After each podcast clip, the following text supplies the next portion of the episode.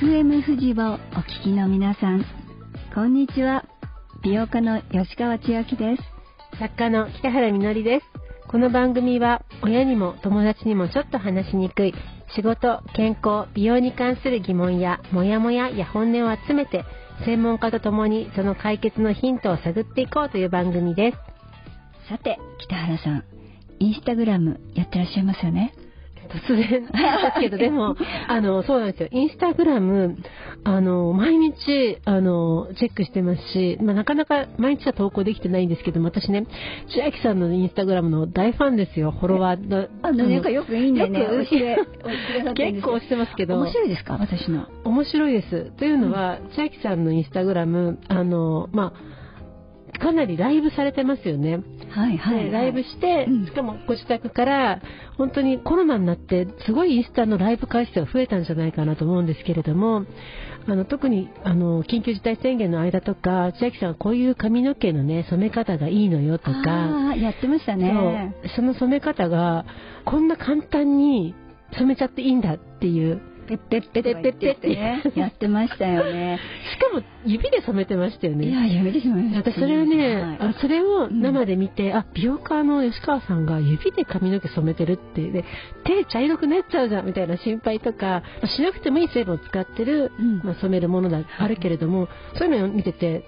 でそこからいろんな話がつながっていくっていう世界がすごく楽しいなと思いました。あ嬉しいななんか見てくださってて。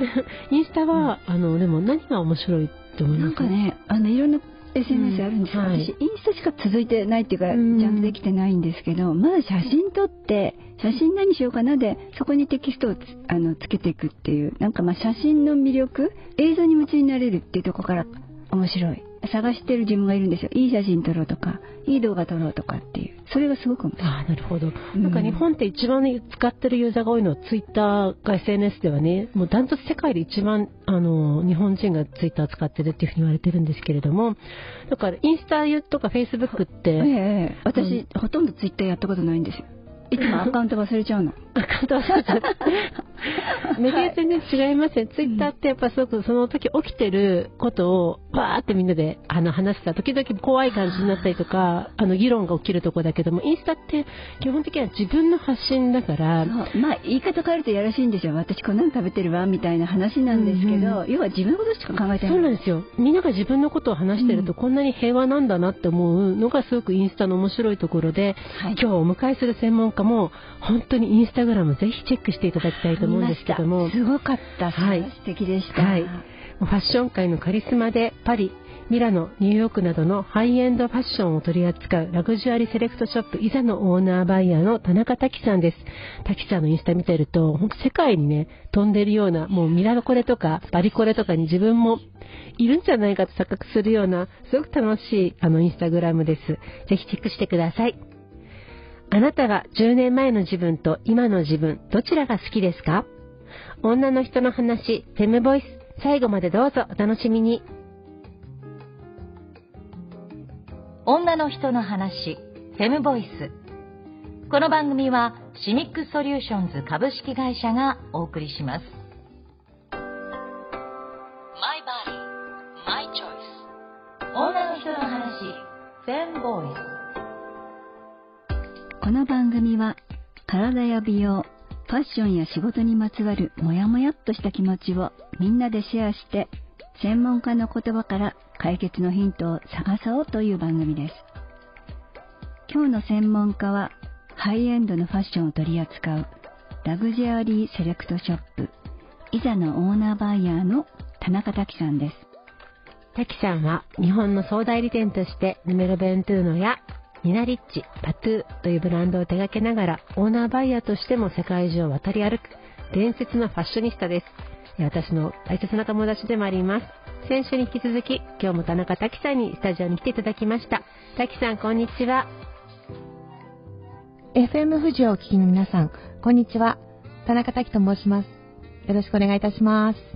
滝さん、2週目ですけれども、はい、今日もよろしくお願いいたします。お願いします。田中滝さん、はい。セレクトショップイザのオーナーでいらして、とても有名な、あの、5つのブランド、まあ、有名なところでは、えー、ヌメロ・ベントゥーノっていう、あの皆さんも多分ね、見たことあると思うんですけど、はい、N21 って書いてます。N21 ってね、書くんですけれども、それからパトゥーなんていうのもありますけれども、はい、あの素敵なファッションのブランドの日本の総代理店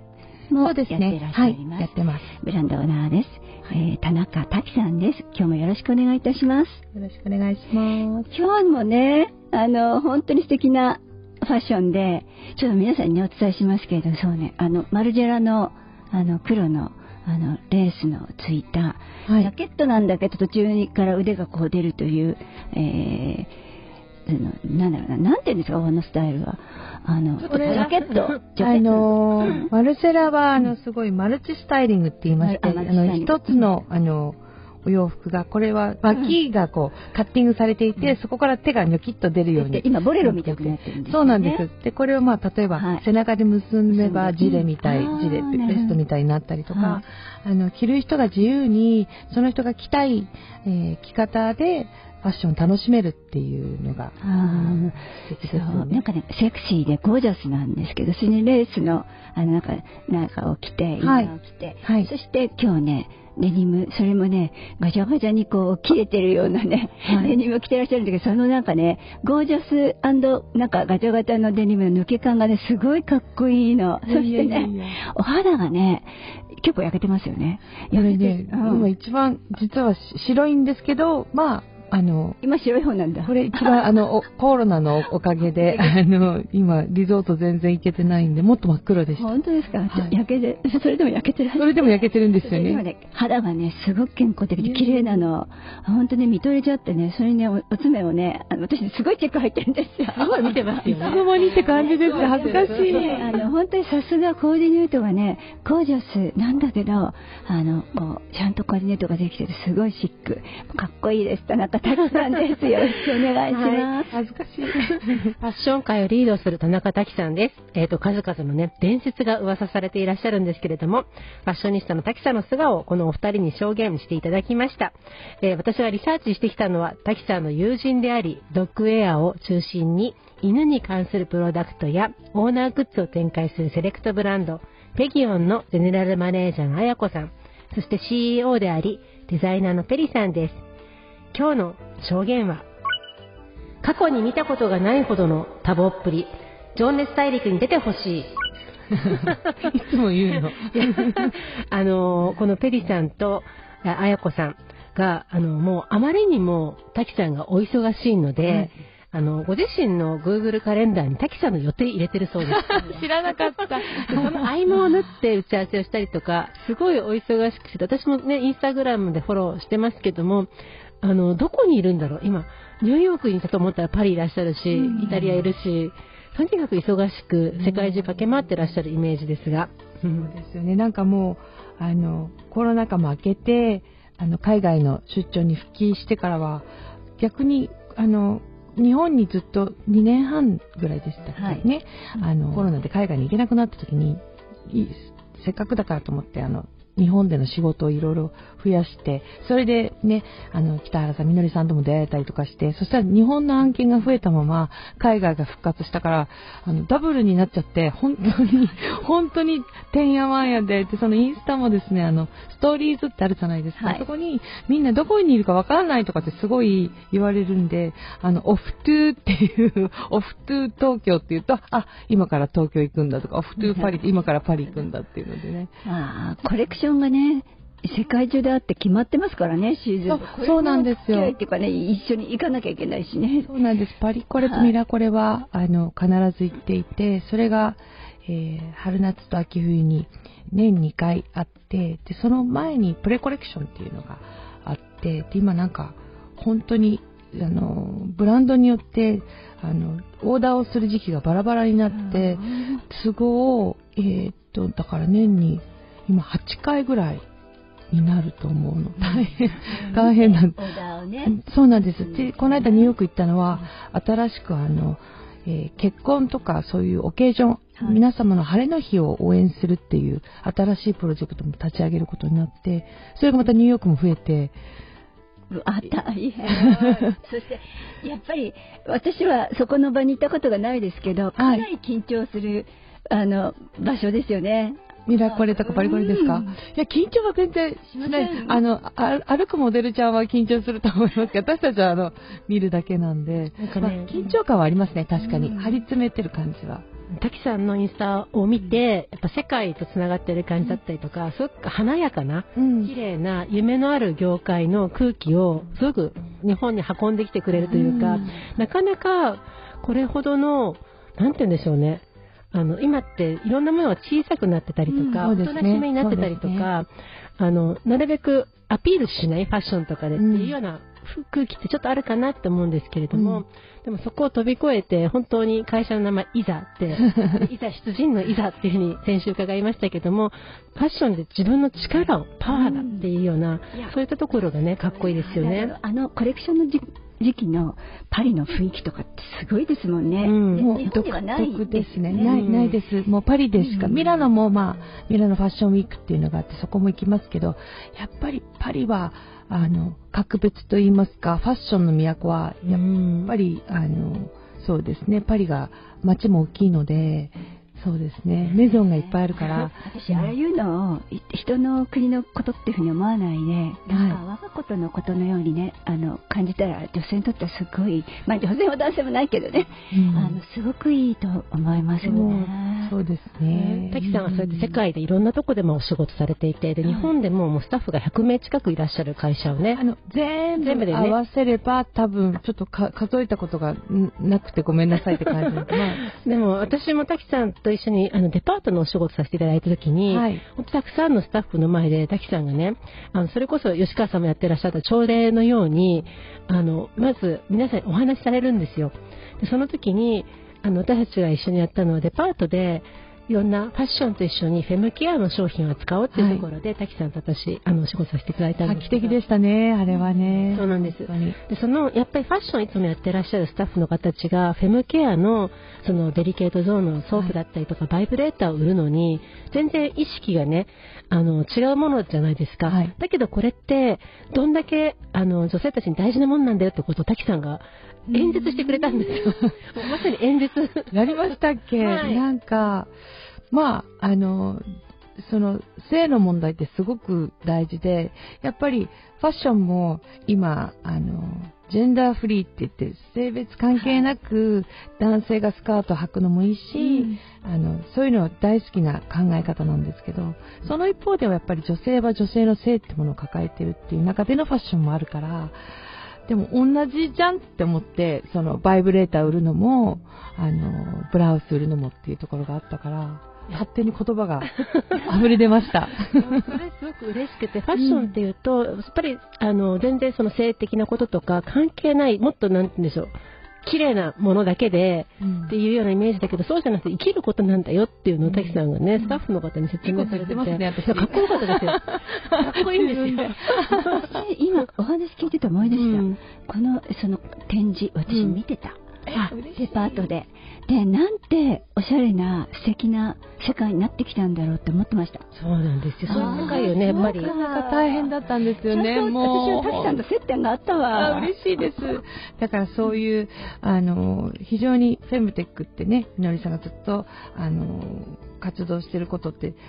とっても大事なことなのに、あの、捉え方を間違えると、本当にいやらしいものになってしまうってことを私は、あの、百貨店の偉い方たちとお話しする中で思い知らされて、ああ、なんてみのりさんは大変なフィールドで戦い続けてるのかなと思うと、本当に、あの、胸が熱くなって、やっぱりファッションもあの、誤解とか矛盾とかがいっぱいある、表向きは華やかですけど、華やかな分裏は、あの、大変だったり、ドロドロしてたり、いろんな物語があって、そこも含めて私は好き、愛してるんですけれども、そう、いざだから。でもねそう、そういう意味では、フェムテックのそういうのをみのりさんと出会えて一緒に、あの、ドレスの横にバイブレーターとか、うん。ケアの用品とかがあって、で、あれは本当に、お客様が何より喜んでくださったことが、あの、うんアンサーだったなって。本当にありがたかったのと、うんあとはその滝さんが今おっしゃっていただいたように、やっぱりすごく保守的なその百貨店っていう中で。そう、あの、こういったものやっていいのかっていうことを、みんなが怯えてるのがわかるんですよ。そこで、滝さんがいざですって感じで、うんあの、ちゃんと皆さんの姿勢を正して、これは大事なことなんだよっていうことを伝えてくれたのが、本当にかっこよかったんですけれども、はい。いや、もっともっとね、滝さんの話を聞いていきたいと思います。これももっともっと喋りたい、本当に。じゃあ今日もここで滝さんに、えっ、ー、と、音楽を、えー、ぜひ滝さんのリクエストをお願いしたいと思います。はい。あの、また、いろいろ何がいいかなと思ったんですけれども、ね、あの、お休みの日のこういう時間帯って、あの、私が大好きだったキャロル・キングっていう、あの、女性アーティストなんですけれども、あ、ナチュラル・ウーマンっていう曲をぜひお願いします。My body, my choice. 女の人の話、フェンボイス。ハイエンドのファッションを取り扱うラグジュアリーセレクトショップ、イザのオーナーバイヤーの田中滝さんをお迎えしている女の人の話、フェムボイス。滝さん、あの、女性の中には、はい、年を重ねることが、はい、うん、仕事にも人生にもマイナスであるって考える人って結構いると思うんですけれども、ね、体験も変わるし、まあ、自分にどんどん自信がなくなっていく人って、なんかまあそういうふうに考える人って多いと思うんですけど、まあ、さんどうです？ありますよね。それ、うん、私もやっぱり、あの、年には勝てないと言いますか、体力もなくなるし、見た目とかね、お肌とかも、朝とかちょっと、あの、鏡で自分の本当のすっぴん見て、ゾッとすることも あるし、とか、嫌、じゃないですか。やっぱりそれは若、まあ、若、ってはね、きますもう、もう大きく変わるし、うん、で、でもそこに抗うだけじゃなくて、まあ、あそうですね。私の理想するに、もう一番ゆっくり、ゆっくり年を、あの、重ねていくっていう努力はしたいですけど、でも、例えばお肌とか体型とかは、正直、どれだけスタイルのいい方でも、よっぽどの運動とか何かをしたところで、二十歳の自分と比べたら、どっちが、あの、理想形かって言ったら、ひょっとしたら若い時かもしれないって方多いと思うんですけれども、でも、例えば経験、経験値っていうのは、あの、年をいいあの、時間を過ごせば、絶対ファッションに関しては、あの、若い時よりも、あの、年を重ねた人の私は、あの、おしゃれだと、素敵だと思います。率直に20代に戻りたいと思いますか、うん、そ全体的に全体的に。半分戻りたい。半分戻りたい。経験値そのままで、いいとこ取りしたいですね。なんか体力は、なんか、仕事の勢は30代とか。まあ、年だけ戻りたいってことじゃなくて、例えばほら、やっぱりこれだけ積んできてるし、でも例えば二十歳になったら、うん、あとね、はい、あの何十年か、もう一回できるみたいな。逆に今で泊まりたいとかないですか？今、やっぱり別におかげさまで表だった病気もなくって、体力もまだあるし、仕事の感覚とかって今が一番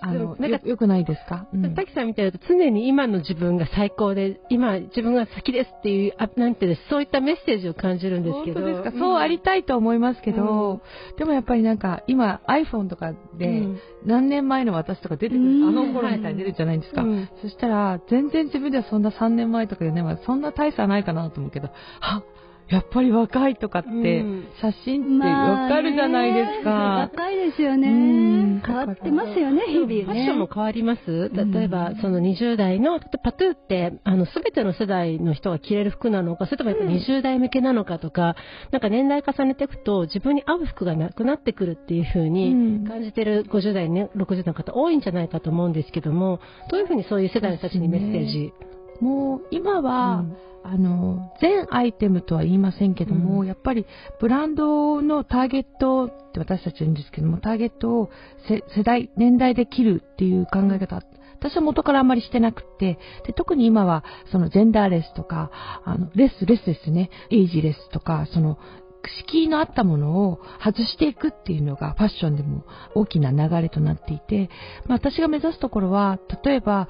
今言ったように全部のアイテムではなくても、じゃあ、えー、T シャツ、プレーンな T シャツに何かデザインが施されているものがあれば、本当に15歳ぐらい、ティーンの女の子から、えー、ファッションがずっと好きな50代、60代、70代の方も同じアイテムを同じように長く愛用できるってことがかっこいいなって思ってる、うん、思ってます。なんか年齢重ねていくと、あの、私この間言われたことなんですけど、それ今日ピンクのスカート履いてるんですけど、可愛いと思って見てたの。そうそうそう。なんかピンクとか赤とか着ると、もうなんかろ、あ、まだ50代だから着れるわよっていうふうに言われたいる人いて。言う人でも5年したら着られなくなるよとか、うん。そういう呪いかけてくる人とかいるんですけど、どうしたらいいですか？大きなお世話だなって。いや、思う大きなお世話で言えばいいです。そっちの整理しないでって思う。ね、本当はね、い分かってないらしなくて言ってるんだと私は思うのね。うん。そう言ったら、そうよね、やめとくわとか、うんそういうふうなお答えを期待してるうん。んですよ。だから、そうかしらって、私は似合うと思うわ。全然逆に、うん。あの私の考えでは逆に若い時は本当に肌ツヤも顔色もパキッとしてるんでシックな色でも全然よくって。やっぱりシワとかたるみとかくすみとかやっぱみんな私もすごい気になってるしそういう人はやっぱり元気のない時ほど派手すぎる色で浮く色はあんまりいいとはお勧めしませんけどでも顔なじみのいい綺麗な明るい色っていうのは本当に着てる人も、それを見る人もハッピーになるから、年を重ねるほど、あの、色物はおすすめしてます、私は。うん全然、みのりさんなんか全然もっともっと派手でいいと思う。もっともっと派手でいいですね。そしてね、私はね、人生にやっぱり影やりだって最近よく思って、これチャレンジなんですよね。いかにその中でやることをやって、着たいものを着るかっていうのは。絶対そうですよ。とどまるってことは、あの、簡単かもしれないですけど、やっぱチャレンジの方が、チャレンジャーなんで私は、あの、本当に進めます。ファッションは楽しむものなので、人目は気にしなくて本当はいいんです。本当にいいんですか。なりね、私ね、時間割いてもいいもんだと思うんですよ。うんああれ買ったけど何着合わせようかとかね。うんそういうものすごい時間かけて。楽しい作業ですけどね。考えていいうん。ことなんだとね、思うんですよ。じゃあ、滝さん、70代の自分ってどんな服着てると思います？えー例えば今日着てるのそのまま着 着てたいなって思いますけどね。すごいかっこいいと思います。全然、あの、日本でも今おしゃれな70代の方いらっしゃるし、あの、もっともっと私たちが70代になった時って、うんそれが、あの、多様化していくっていうか、自由でいいと思うんですよね。私もヒールがすごい高いのを履いててみんな大丈夫って言われるんですけど、どれだけスニーカーが流行っても、あの、ヒールを履き続けてるとか、それは私の、あの、好み。あのうんそれが私の、あの、好きなもの、うん、好きなものっていうことで、あの、たまにこけますけど、そう。人に迷惑と不快感が与えることはダメだと思うんですよ。あの、でも、それ以外は全部いいのかな？清潔であれば、あの、いいと思ってます、うんファッションって。あと逆に、どんどん自信がなくなってくるから、どんどんその洋服とかももういいやってなっちゃうんじゃなくて、むしろ洋服を着ることで自信がつくっていうとこですよね。その通りなんです。だからうん自信がないから、うんあの、ファッションでカバーしてあげるっていうか、うんうんファッションで自信をつけるっていう考え方が私は、うんうんマインドとして好きですね。ねうんそうか。ファッション利用すればいいんだよね。そう、もう利用してほしいです。でも、衣食住ね、私は、いが一番いつも先に来るから、一番大事だと思ってる。そうなんですよ。確かにそうですね。そうなんですよ。食住いいじゃないですもんね。そう、それにね、ああの、生まれた赤ちゃんも、おっぱい飲む前にまずベベ着せられるじゃないですか。あ、そうなんだ。大事だからだと思うんですよ。すごい、今いい話聞きました。なんか、だから本当に寒さ、暑さしのぐだけの、あの、お洋服もあれば、あの、今私が取り扱わさせてもらってるような、あの、着ることによってその人の人生がハッピーになったり豊かになるっていう、これがいいの持つ、一番理想の形だと、あの、思ってていい仕事につけて幸せだなって、うん本当に。なんかね、今日午後洋服買いに行こうかななんて思ってらっしゃる方もいるかなと思いますけどね。買ってください、本当にいい。ですよ。うん買いましょうよ。うん買って、仕事して、そう買って、周りをハハッピーにして、うん回していかないと。頑張って働いてっていう、いいルーティンですね。はいうんじゃあ、あの、滝ちゃんの洋服、どこで買えるかとか、どこで試着できるかとか、ぜひ教えてください。ありがとうございます。あの、リアル店舗で言えば、あの、イザという私のセレクトショップが東京の南青山にあるんですけれども、今、ちょっとあの、えー骨董通りって通りが、あの、拡張工事で、もともとあった場所は休業していて、すぐ近くの南青山に、あの、大きなお店を6月の2日にグランドオープンするので、そちらはぜひ皆さん、あの、遊びにいらしてください。で、大阪にもイザの本店があるんですけれども、FM 富士をお聞きの皆様は、そうですね、あの、静岡に、あの、御殿場のアウトレットが、あの、ヌメロベンテノといううちのメインのブランドの、あの、アウトレットがあるので、そこでたくさんアウトレットの商品、お得なプライスでお求めいただけるので、ぜひ、あの、足を運んでみてください。はい、滝さんありがとうございました。来週もぜひお話伺っていきたいと思います。滝さん、ありがとうございました。ありがとうございます。楽しかったです。ありがとうございます。My body, my choice. 女の人の話、フェムボイス。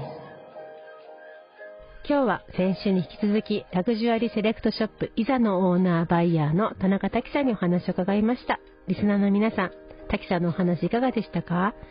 吉川さんどうでした？いやーいろんな話が、あの聞きできましたけれども、意外だったのは、滝さんがなんか、今の年齢で、どう回ってもいいかなっておっしゃってたのがね、あのー印象的でしたし、あとは、今、充実してるんだなっていうふうに思いました。だから、この感覚でいくと、20代にまた戻ったら、もっとかね、いろんな可能性ができるんだろうなっていうふうに、あの、思ったんだと思うんですけど、あの、ね、今が一番いいって、いいかなってすごく思いました。はい。はい、私も滝さんとあの、まあ、このコロナ禍を通して、うん滝さんがまあ海外じゃなくて日本の中で仕事をせざるを得ない状況になった中で、私もお目にかかることができたんですけれども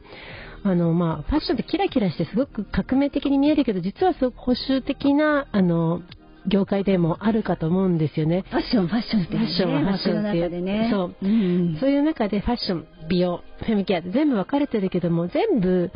その生き方に関わる私たちの大切なことなんだってことを、あの、仕事を通してメッセージされてる滝さんに私も今日ね改めて共感いたしました。滝さんってまっすぐなんだなって思いました。とわなんかこう仕切る、仕切ったり線引く必要は全くなくて、それって大事なことじゃないって言うとそのまま突き進む人なんだなって あの思いました。それからまあセクシーとかね、あのエロと違うとかまあいろんな話がありましたけど、私たち本当にあの自分も日本女性ですけれども、日本女性にこのねセクシーっていうのがとても大事だってことを広げていきたいなっていうふうにあの滝さんの話から改めて思いました。なんかね、日本で暮らしてると、その、まあ女性は女性らしく、だから、その女性らしくの中が、なんてちょっと肩をキュッて小さくするような感じがすると思うんですけど、私先日実はドイツから来たファッションフォトグラファーの人に写真撮ってもらう機会があったんですけれども、うん日本で言われたことがないことを言われて、なんでですか？顎上げてくださいって。はあ、あ、あら、北原さん下向いてたの？いや、そうじゃないんですけど、うん日本だと顎引いてくださいってカメラ撮るとき言われません？あ、言われます、言われます。絶対、あの、言われ、いつも言われてる。いつも言われますよね。プロフィール写真撮るときも、その雑誌の取材受けるときも、はい顎引いてくださいって言わないカメラマンいないぐらい私顎、顎突き出してんだなと思うんですけど、でも、そのカメラマン私もっと顎を上げてって言うんですよ。はい上を向いてってことですか？そうするともっとうんうん偉そうに強く見えるからって。おー、そういうことですか。そうそうそうそう。だからなんか、それすごいわ。顎引いてはきちんとしてってことのなんか、そうなんですよ。みたいな話ですね。そうそういうふうなやっぱりうん女性、この国で生きると女性ってこういうもんだみたいなのが多いけども、やっぱりあの、滝さんの強みってすごくいろんな国のいろんな文化のいろんな女性たちの服を通して、私たちに新しい風を送り込んでくれてんだな、強さも含めてと強さ思いました？あの強さって重要ですよ。私たちに欠けてるもんだと思う、そして強いと批判されたりしますでしょ？パッシングする方も良くない。本当にね。えっ、ともう本当に今もうちょっと強くならないとあのダメと思いますよ。本当に。ね、まあ、また来週もそんな田中滝さんのいざな出陣な強い気分を、えーもっともっと伺っていきたいなと思っています。田中滝さんとのお話また来週もお届けします。お楽しみに、えー女の人の話フェムボイスあなたの声を聞かせてください。メッセージは FM 富士のホームページにある番組ページから送ることができます。そしてツイッターでも参加してくださいハッシュタグに全部ひらがなでフェムボイスとつけて投稿してくださいね。この番組は Spotify や Apple Podcast でも配信しています FM 富士の番組ページにリンクも貼っていますのでそこから聞いてください女の人の話、フェムボイス。それではまた来週。お相手は北原みのりと、吉川千秋でした女の人の話、フェムボイス。この番組はシミックソリューションズ株式会社がお送りしました。